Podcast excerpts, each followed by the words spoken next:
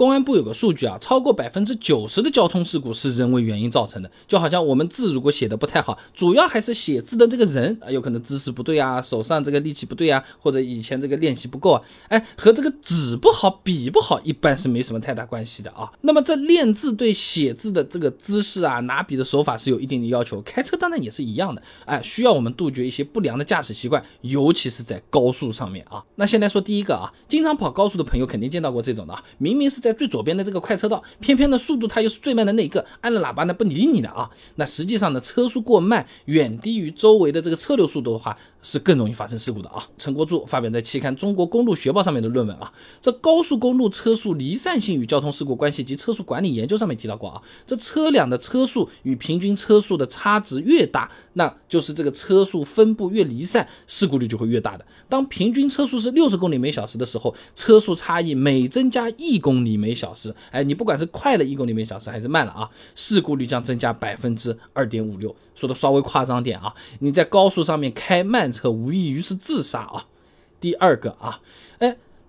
在高速上面你错过了个路口，哎呀，突然就是想要去这个停车，把它这个倒回去啊。这种突然停车甚至是倒车的行为啊，后面的车子几乎是没办法反应得过来的，相当容易造成追尾。你网上随便搜搜这种追尾的这种视频，都是这种事情。哎，就好像我们在操场上面跑步，那。大家都是围着圈在那边跑，前面一个人突然停下，哎，你叫我啊！后面的当当当当，一个个全部都撞你的后脑勺上，对吧？哎，潇湘晨报二零二一年九月份就报道过这么一个案例啊，四川的一位司机呢，在京昆高速上面呢，由于疏忽呢，错过了路口，哎，接着呢，直接停在了应急车道开始倒车，结果后面一辆重型货车开过来，来不及避让，根本刹不住，直接撞上去了，造成了货车侧翻，货车司机轻伤。哎，那我国的《道路交通安全法实施条例》第八十二条也明确规定啊，这机动车在高速公路上行驶不得倒车、逆行、穿越中央分隔带、掉头，或者说在车道内停车。哎，但总是有极少部分的朋友啊，抱着这种侥幸的心态啊，就这么一点没事的，我倒下很快就好的。哎，看看后面也没有车子出现嘛，往往出事的就是这种啊。第三个呢是随意变道，简单来说啊，就是在不打转向灯、不留安全距离的情况下，方向一把缩过去就过去了，啊，直接就拐到边上车道去了，非常危险的啊！长安大学的王烨有篇硕士论文，哎，翻出来给你听听看啊。基于轨迹数据的高速公路车辆换道特性与换道模型研究里面说啊，在一定的交通疏密度条件下，频繁不合理的换道行为可能会干扰周围车辆的正常行驶，引发交通震荡，轻则造成交通拥堵，重则直接导致交通事故。那这个论文里里面。还是有数据的啊！交通运输部呢对北京、深圳、哈尔滨、大连四个城市呢进行了个交通事故的调查，哎，结果啊，在交警记录的这个事故当中啊，这变道事故超过所有交通事故总数的百分之三十。那本身在城市道路上已经很危险了，你变个道都很危险了，高速上面一把这么过去，哦哟，有可能以后你也也不用看这种东西了，对不对？没机会了。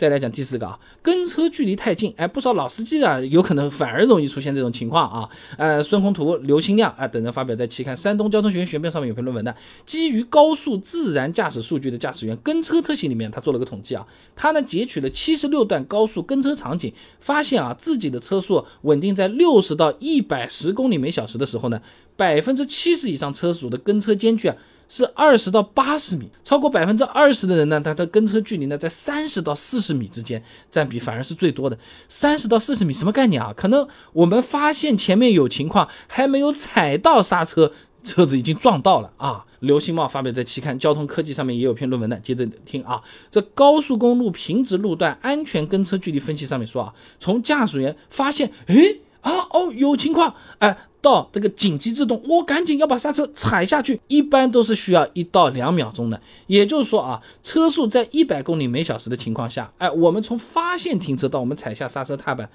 二十七到五十五米左右的这个距离已经开出去了，那你再说了，车子它本身也有制动距离的。那目前市面上主流的车型，一百公里每小时刹停的距离都是在三十五到四十五。好了，那按照最坏的情况，两个东西一加，就是一百米的距离才足够安全。那这种车距只有三十到四十米的这种情况，很危险的。发生情况你不用反应了，反应不过来的，你人反应得过来，车子也是刹不住了啊。那最后再说一个啊，高速上面开车的时候啊，偏离自己的车道，在那边压线行驶也是很慌的啊。吉林大学施冬梅找到一篇硕士论文，你不妨听听看啊。高速公路驾驶员不良驾驶行为危险度研究里面，他这么说啊，他呢是统计了一下高速公路上不良驾驶行为的发生频率，压线行驶排名第四，只比疲劳驾驶、超速驾驶和频繁换道的频率低了啊，很靠前了。啊而且压线行驶也非常容易引发交通事故的。哎，的刘崇礼发表在期刊《北方交通》上面一篇论文，浅谈交通标线在长安高速公路上的应用，上面说啊，这标线本身就是为了确保车流能够分道行驶，对吧？